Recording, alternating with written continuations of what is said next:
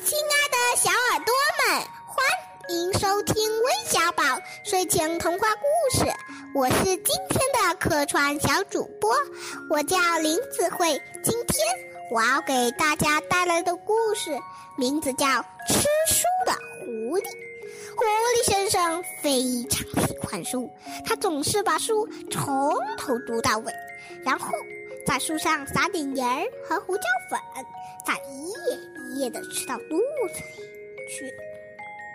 狐狸先生一天最少吃三顿，买书总是要花掉很多钱。他那点可怜的积蓄很快就被花光了。但是狐狸先生是谁呀？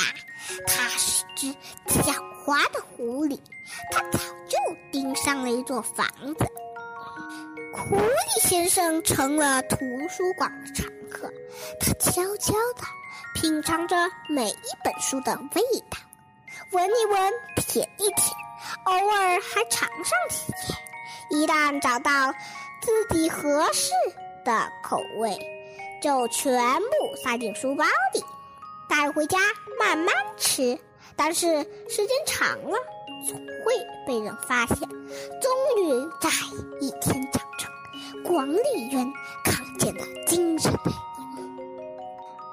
吃书贼！管理员愤怒的大喊：“从今天开始，请你不要踏入图书馆半步！”断了书粮之后，狐狸先生变得非常可怜，他只好将就的吃些广告页、传单和免费的报纸。实在饿得受不了时，就到房后的垃圾桶翻废纸。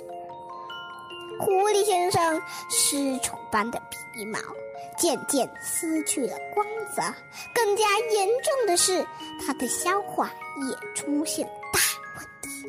这种日子实在过不下去了，他想出了一个大胆的计划。狐狸先生借来了菲利达阿姨的羊毛帽子，他戴上帽子，拎上书包出发了。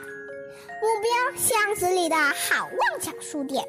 到了书店，狐狸先生一脚踹开门，抢劫举起手来。最后，狐狸先生拖着二十四本重重的书离开了书店。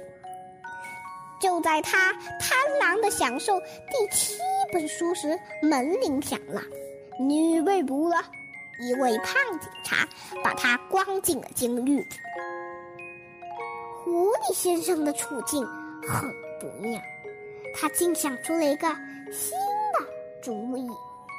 狐狸先生开始哄骗监狱看守硕兹，他把书中看到的所有好听的话都说了个遍。终于，硕兹把他拿来了纸和笔，狐狸先生开始。不分昼夜的写东西，他的想法源源不断的从笔尖流淌出来，化成文字落在纸上。狐狸先生的书终于完成了。为了表达感激之情，狐狸先生同意舒尔兹他的小说，当然只是借给他看。